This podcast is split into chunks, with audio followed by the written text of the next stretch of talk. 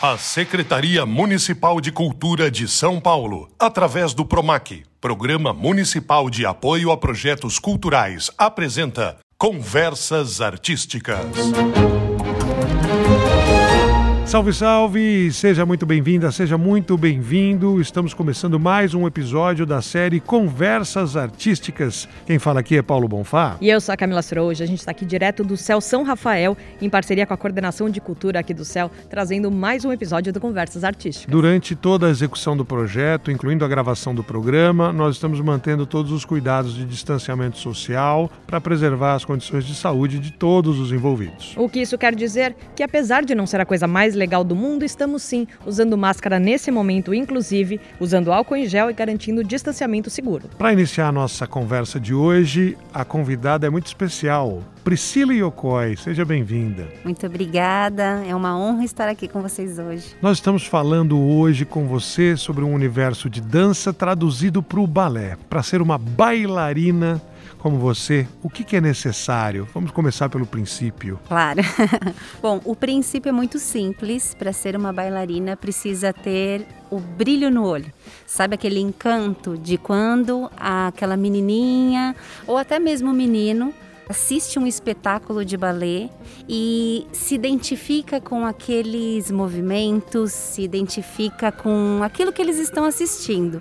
E há aquele brilho no olho então, isso é o fundamental para que se torne um bailarino futuramente. Agora, Priscila, você falou uma coisa que eu acho importantíssima a gente falar. Geralmente as meninas desde cedo, elas vão para aula de balé. É como se fosse a menina vai para o balé, o menino vai para o judô. Só que os tempos têm mudado muito a nossa mentalidade, mas ainda assim as pessoas ficam meio reticentes quanto a colocar meninos no balé. Existe um mercado amplo para essas pessoas, falta bailarino homem muito por causa desse preconceito que vem de gerações e gerações. E hoje em dia você sente que esse preconceito ele está diminuindo e tem mais meninos desde criança no balé? Sim, Sim, nesses últimos tempos nós temos visto é, meninos se interessando pelo balé desde criança e isso é fundamental porque o mercado masculino é muito escasso.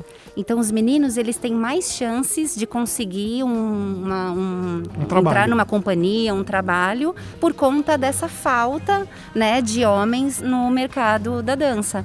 Então isso, graças a Deus, está mudando e eu tenho ficado muito feliz com os lugares que eu tenho ido e tenho visitado, as comunidades, as pessoas interagindo e as pessoas também incluindo os meninos nessa arte. Quer dizer, o preconceito não combina, né, com arte, cultura e educação? Não. E essa questão com relação a quem pode dançar e quem pode jogar futebol, ela perpassa os gêneros, né? Não, com certeza. Não tem um, uma rotulação. Você fala sobre o brilho no olho, né? A identificação com aquela atividade é algo que vai traduzir talvez o maior interesse, um prazer em vivenciar aquele ambiente e tornar a iniciação algo mais natural para uma criança, para um jovem. Exato. Para quem olha a dança, especificamente o balé, como é, uma atividade não profissionalizante, puxa, eu gosto, eu gostaria de conhecer mais, eu gostaria de poder assistir mais apresentações, uhum. ou eu até poderia trabalhar com isso, mas eu não sinto que eu seria artista. Uhum. É, como que funciona a produção de um balé? E hoje existem casas fixas, teatros, companhias que têm é, programação regular para quem quer se iniciar no assunto. Olha, fiquei curioso quando eu vi a conversa no Conversas Artísticas. Legal. Olha, aquela pessoa que não pensa em ser um bailarino profissional, mas tem o desejo de fazer o balé clássico, é, o balé tem muitos benefícios.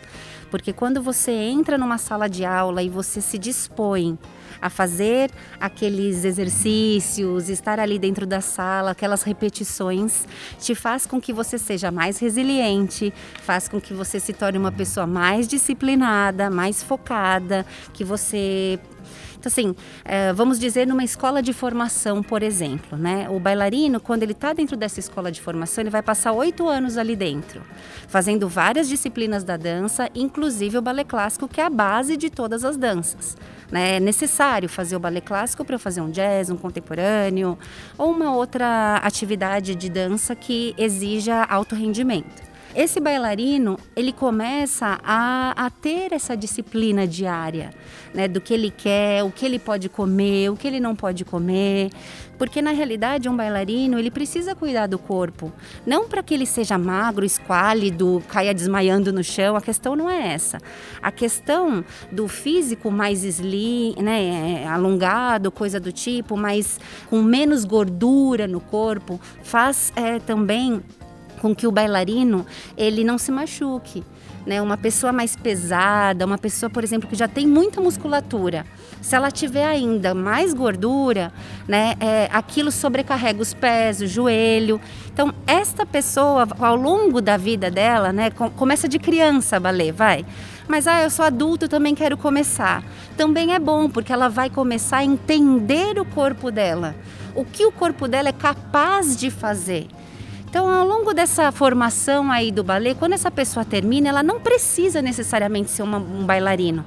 Ela pode ser um médico, mas você pode ter certeza que se ela for um médico, né, se esse bailarino for um médico, ele vai fazer a medicina com excelência, porque ele vai saber o que é a disciplina, ele vai saber que tem hora para começar, hora para terminar, ele vai saber que, que tem que respeitar o professor, né? Ele vai saber a, as coisas do dia a dia que muitas vezes é, passam desapercebidos numa educação né, do nosso cotidiano. E dentro da sala de aula de balé, a gente acaba aprendendo de uma forma mais lúdica, vamos dizer assim. Então, não é necessário o bailarino fazer balé oito anos e ser um bailarino. Se ele não quiser, ele pode ser um produtor, ele pode ser um iluminador, ele pode ser um contra-regra, tem N funções dentro de um espetáculo de balé que essa pessoa pode se especializar. Só que se ele já tiver feito o balé nesses oito anos, ele vai poder entender até quais são as partes do balé que ele precisa ali atuar. Ele pode ajudar o bailarino, ele pode ajudar naquilo que ele tem que fazer e se especializar na parte da produção. Quer dizer, ele continua trabalhando com a dança, exato, mas é, em funções que são funções importantes, imprescindíveis para que exista o espetáculo. Sim, ele pode ser um professor, ele pode ser um coreógrafo, ele não precisa necessariamente estar no palco. Tem muitas pessoas que não gostam de se aparecer. Gostam da dança, gostam do balé, gostam da magia do balé, mas não gosta de estar ali de frente para o público. E Priscila, você fez vários comparativos que me remeteram muito ao esporte. Uhum. Você falou do respeito às pessoas, você falou do, desse culto ao corpo, uhum. muito mais por uma questão de saúde e de duração na carreira do que estética. Uhum. Enfim, e aí eu queria te perguntar como é que você vê a rotina de um bailarino profissional, porque eu acredito que seja de fato muito parecida com a rotina de um atleta profissional, né? Que tem todo esse rigor na alimentação, que tem treinos assim em grande período. Muita gente que vê de fora e que assiste às vezes um espetáculo, talvez não tenha noção do tempo de duração de um treinamento, do esforço, da dedicação.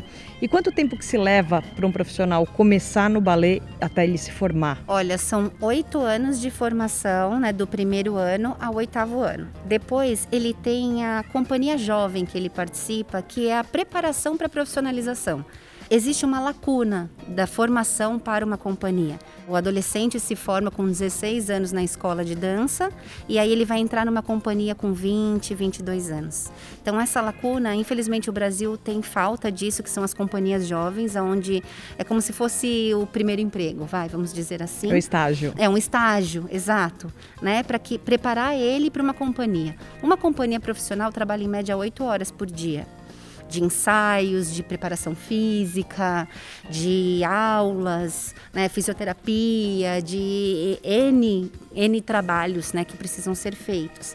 Então, dentro de uma escola de formação, o fundamental é que os alunos já passem a vivenciar isso. Né? Há um tempo atrás eu estava na Escola de Dança do Teatro Municipal de São Paulo e ali é, eu consegui montar uma grade horária para esses alunos de quatro horas diárias para os mais novos e para os mais velhos, cinco horas diárias, né? Que eles tivessem todo tipo de arte ali dentro para que ele pudesse estar preparado para uma vida profissional.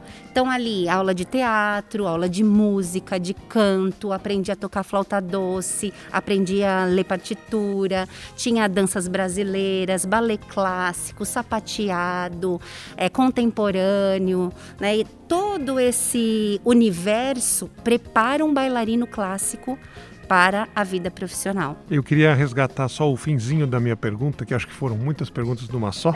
Tudo bem. Que era saber hoje, para alguém que está ouvindo a conversa, né? Priscila uhum. Yoko é nossa convidada do Conversas Artísticas de hoje no Celso Rafael.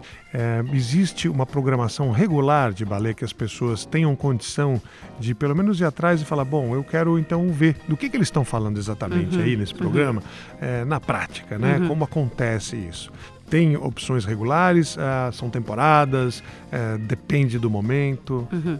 Olha, no Brasil, de companhia clássica mesmo, existe o Teatro Municipal do Rio de Janeiro e algumas temporadas a São Paulo Companhia de Dança de balé clássico. Existem N outras companhias de dança, de jazz, de contemporâneo, excelentes companhias, mas de clássico mesmo, no Rio de Janeiro. E a São Paulo Companhia de Dança faz algumas apresentações clássicas. Aí eu peço para você dar uma clareada na nossa ignorância com relação a qual é o princípio que vai definir onde acaba o balé clássico e começam outros estilos, outros gêneros. Uhum. É a indumentária, é o tipo de acompanhamento e a rotina da dança, o que caracteriza o balé clássico? O balé clássico caracteriza a movimentação. Então, no balé clássico se utiliza sapatilhas de ponta.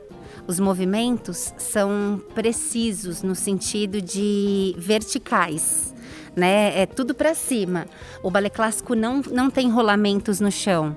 O balé clássico não vai para o chão, o balé clássico não faz acrobacias. E já o jazz é, tem coisas que vão para o chão, contemporâneo, é, as outras modalidades. O sapateado tem o sapato, né, que faz barulho, vou dizer bem popularmente, assim, né? O sapato que faz barulho. Então, é, o balé clássico é a sapatilha de ponta. É aquela menininha com a sapatilha de ponta, o tchutchu, o, a coroa na cabeça. Esse é o balé clássico. E o menino, como é que ele fica vestido no balé clássico? O menino se veste como um príncipe. no balé clássico, geralmente. Bem clássico mesmo. Bem clássico mesmo. A menina é a princesa e o menino é o príncipe. Existem outras, outros repertórios, né, que são camponeses, mas vamos dizer, a maioria é a princesa e o príncipe. E agora, para a gente poder aproveitar um pouco da tua experiência pessoal e conhecendo né, da tua trajetória, o seu início, como foi? E na tua interpretação, no teu caminho, o que foi mais difícil? O que, que significou uma descoberta, uma surpresa ao longo da trajetória? Olha, eu comecei os meus estudos de ballet com dois anos. Quer dizer, dois, dois anos a gente fala de crianças que aprenderam a andar recentemente e eventualmente usam fralda. Exato, eu usava fralda, viu? e, mas é o que eu falo do brilho no olho para que isso dê certo, não adianta a mãe querer que a menina faça ou a mãe querer que o menino faça. Precisa ter o brilho no olho. Eu escolhi entrar no balé. Eu pedia muito para minha mãe, a minha irmã fazia balé, eu entrava na sala dela e atrapalhava a aula dela porque eu queria estar tá ali, né? Então ali minha mãe já começou a incentivar. E minha mãe é uma incentivadora. Além do balé, eu fazia aula de piano, aula de música, de pintura, de lambada, curso de modelo, fui baliza de banda marcial, fiz ginástica rítmica, fui ginasta federada. Então assim, a minha mãe era uma incentivadora de que não pode ficar sem fazer nada. Então, a minha trajetória começou muito cedo. Com seis anos, eu migrei para ginástica rítmica, me federei, né? Fui atleta federada. É, lembrando, a ginástica rítmica é uma modalidade olímpica, inclusive. Exato. Então, quando você fala eu me federei, é que você estava como atleta entrando no ambiente de competição. Exato. Exato, a gente ia para campeonatos brasileiros, estaduais, enfim. E, e ali é, é muito focada, né? Muitas horas de treino por dia. É, a ginástica chega uma determinada hora que você precisa do balé. São duas coisas que conversam, são duas modalidades que se conversam. E eu voltei para o balé, eu tinha mais ou menos uns 10 anos e eu fiquei fazendo as duas coisas juntas. Chegou um determinado momento que ou eu continuava indo para a competição da ginástica ou eu me dedicava para as coisas do balé, porque eu gostava muito das duas coisas. E eu migrei para o balé, eu fui fazer um curso no Balé Nacional de Cuba, na escola, né, do Balé Nacional de Cuba. E aí eu me apaixonei, voltei, e aí a minha trajetória não parou nunca mais no balé, né? Assim, graças a Deus eu pude conhecer muitos lugares do mundo, dançando, representando o nosso país em grandes festivais, trazendo prêmios para o Brasil em grandes festivais, até a VAR na Bulgária, é as Olimpíadas da Dança é chamado Os Principais Bailarinos do Mundo Dançam em Varna, na Bulgária. Mikhail Baryshnikov, Natalia Makarova, Diana Vishneva, enfim, N, N, N, Nureyev. E num festival significa que muitos espaços diferentes são ocupados por dança durante um período de tempo simultâneo ou eles acontecem numa sequência, sempre num, vamos dizer, palco principal em que se sucedem ali as, as, os artistas ou as companhias artísticas? O festival de, de Varna, na Bulgária, né, chama International Ballet Competition Varna, Bulgária. É uma competição específica para bailarinos clássicos. E nesse festival são três fases, três rounds. O primeiro round você dança um grampa dedê. O que, que é o grampa dedê? É quando dança junto o menino e a menina Aí depois o menino dança sozinho, a menina dança sozinha, depois os dois no final dançam a coda. Os dois dançam juntos de novo.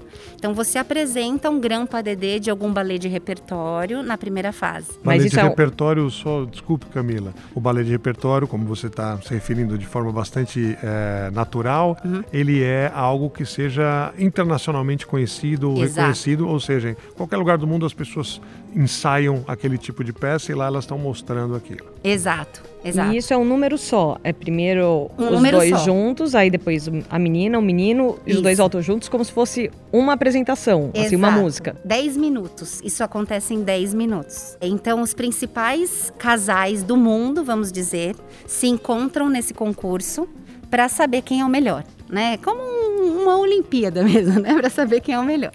Então, a primeira fase são, sei lá, 300 casais, né?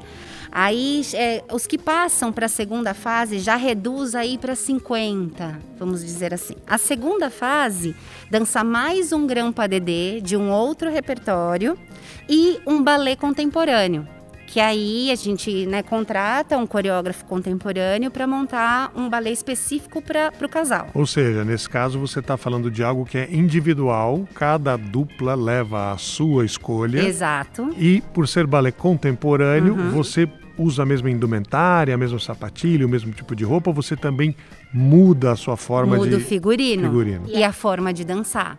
O balé contemporâneo, ele é basicamente uma desconstrução do balé clássico. É, o que o balé sempre está retinho, o contemporâneo, quanto mais é, não é solto, porque existe uma técnica para que isso aconteça. Mas ele é mais fluido, talvez? Mais fluido, exato. Quanto mais solto pode ser, vai, a inércia precisa né, te levar, porque é quanto mais, assim, molejo você tenha, melhor fica no balé contemporâneo, né? É, é uma um balé é muito... É se vencilhar daquele padrão clássico que é o durinho, Isso. é o esguio, é Isso. uma coisa mais. Gente, eu tô dizendo popularmente falando, né? Claro, claro. Sim. Não, é para as pessoas entenderem, Sim. porque se você começar a falar com todos os termos técnicos. Sim, ninguém vai entender, não, né? Nem nós. então, são dois tipos de dança, só para vocês saberem, né? Diferentes, que você precisa mostrar a sua versatilidade dentro daquele concurso. Existem pessoas que chegam na segunda fase e são barradas, né? Porque na última fase vão 10 casais, geralmente. Né? E aí, é, aqueles que não têm essa flexibilidade toda, esse né, molejo todo, vamos dizer assim, é, não conseguem fazer uma boa apresentação de contemporâneo. Então, tem essa importância das duas peças apresentadas, o Grampa Dedê e o contemporâneo. E a terceira fase, você apresenta um outro repertório de Grampa Dedê, né, de 10 minutos, uh, na terceira fase, mais um outro contemporâneo. E aí sim sai o resultado dos melhores bailarinos do mundo. Né? Esse foi um grande festival que eu pude participar e ter um prêmio especial do júri, no qual para mim foi uma honra receber, né? Por ser ali naquele momento a Parabéns. bailarina mais jovem e de destaque do concurso. Fiquei muito feliz. Então, assim, isso é importante para uh, para as pessoas entenderem de que o balé ele não é só na sala de aula, bailarininha de pontinha de pé. Existe um universo profissional que envolve o balé, como vocês disseram, né? E o mercado no Brasil, talvez as pessoas não conheçam, mas fora do país, dá uma perspectiva de vida. Eu tenho muitos bailarinos, muitos alunos que hoje moram fora do país porque tiveram a oportunidade né, de, de viver de dança. De viver de dança fora. Agora, Priscila, era isso que eu ia te perguntar. Nesses eventos, geralmente quais são os países e os bailarinos que ficam melhores colocados? Existe um padrão, mais ou menos? Existe. O Brasil, ele tem excelentes bailarinos e os bailarinos brasileiros geralmente são primeiros bailarinos das grandes companhias no mundo. Por conta de ser. O brasileiro é muito aberto, né? O brasileiro é muito carismático, ele é artista de verdade. Isso também faz parte do ballet. Você precisa ter a arte dentro de você, saber interpretar aquele personagem. Né? Então, isso o brasileiro ele conquista o mundo por ser assim.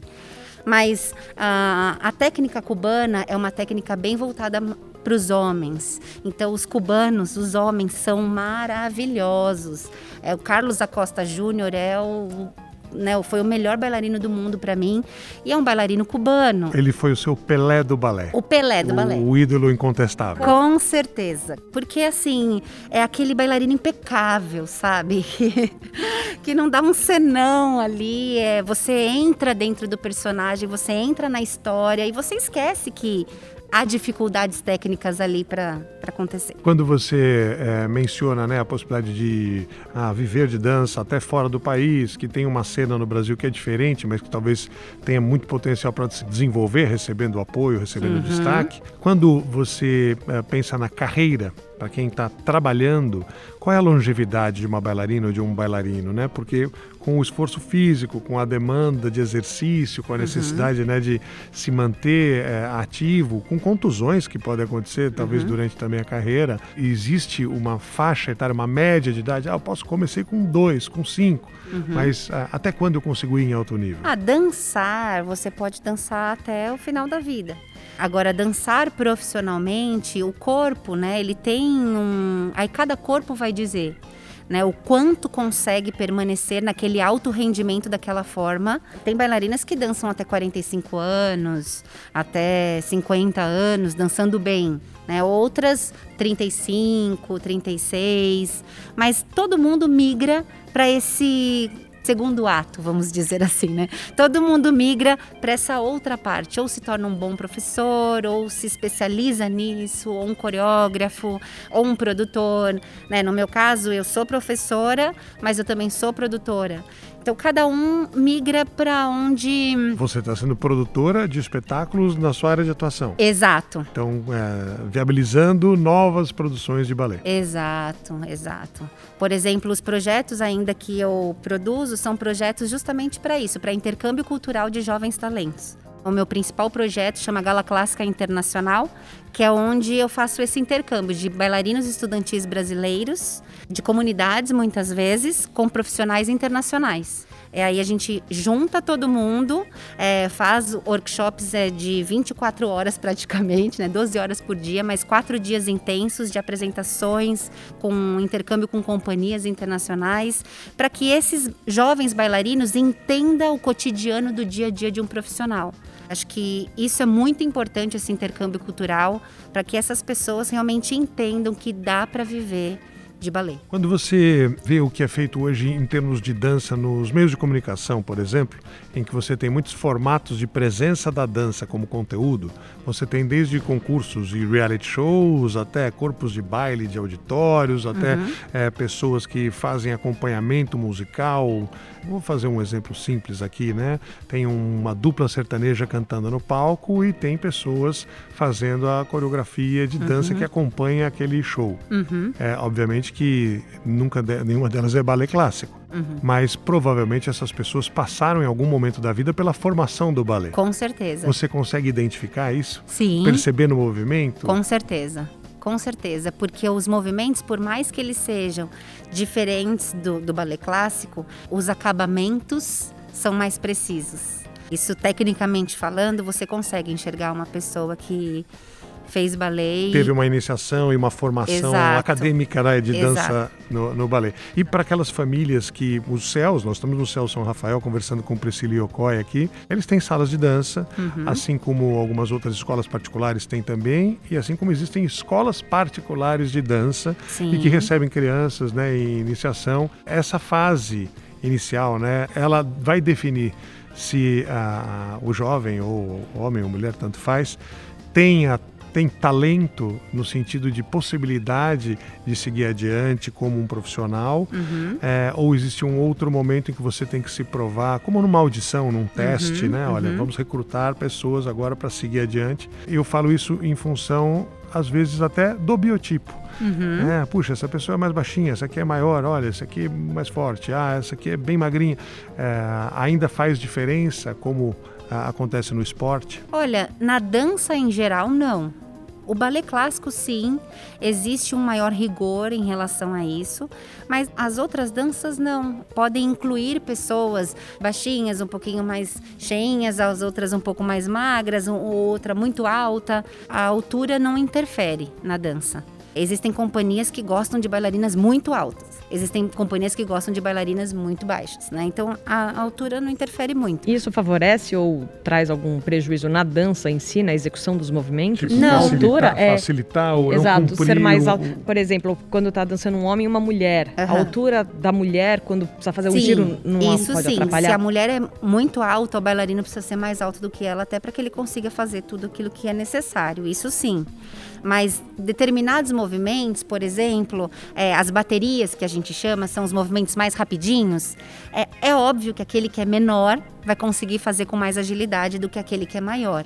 Mas nada que seja prejudicial, vamos dizer assim, né? Ao longo do treinamento você consegue fazer. Falando sobre a iniciação, né, para as crianças que estão em escola, colégio ou escolinha de dança, etc., se tem um momento em que, pelo desenvolvimento, né, porque uhum. o seu corpo vai mudando, você identifica que hum, agora não vai, não dá mais para ir para esse lado, não dá no balé, mas poxa, poderia ser um ótimo Bailarino contemporâneo. Bailarino contemporâneo. Isso. É, Exato. Pode ser um ótimo. Talvez se ele faça uma audição numa determinada companhia e ele não passe, não é porque ele não passou naquela companhia que ele não pode continuar sendo um bailarino. Existem outras companhias que podem gostar do perfil dele. Isso sim, o mercado ele é amplo em relação a isso. Então a, a pessoa nunca pode desistir por isso sabe? Desistir porque ah, o meu físico é XYZ. Não. Ela existem companhias que precisam daquele tipo físico. Então é só você procurar, você pesquisar e você vai encontrar uma companhia que te aceite do jeito que você é. E Isso o Brasil sim. tem um amplo mercado pro balé? Pro balé não muitas pessoas que querem continuar a carreira de bailarina vão para fora do país. Assim como eu fui morar fora do país, porque é, o mercado aqui é muito escasso nesse sentido. As pessoas têm o balé como algo elitista. E na realidade não é uma questão da nossa cultura mesmo, sabe? Se as pessoas soubessem o quanto o balé não é elitista, pelo contrário, é, ele é inclusivo, ele ajuda as pessoas, as pessoas até menos favorecidas, né? Entregar um sonho para elas de que pode ser real aquilo, que ele não precisa viver naquela comunidade para o resto da vida, que ele pode sair dali, sustentar a família dele, conseguir tirar a família dele daquele lugar, sabe, dar uma condição de vida melhor. Se as pessoas soubessem isso, o balé não seria tão escasso como tem cada vez mais sido. Né, assim, profissionalmente falando, escolas de dança de balé existem muitas e muitas muito boas. Que, no entanto, o que, que elas fazem? Elas enviam os bailarinos para fora do país. Infelizmente, isso no balé clássico é muito real.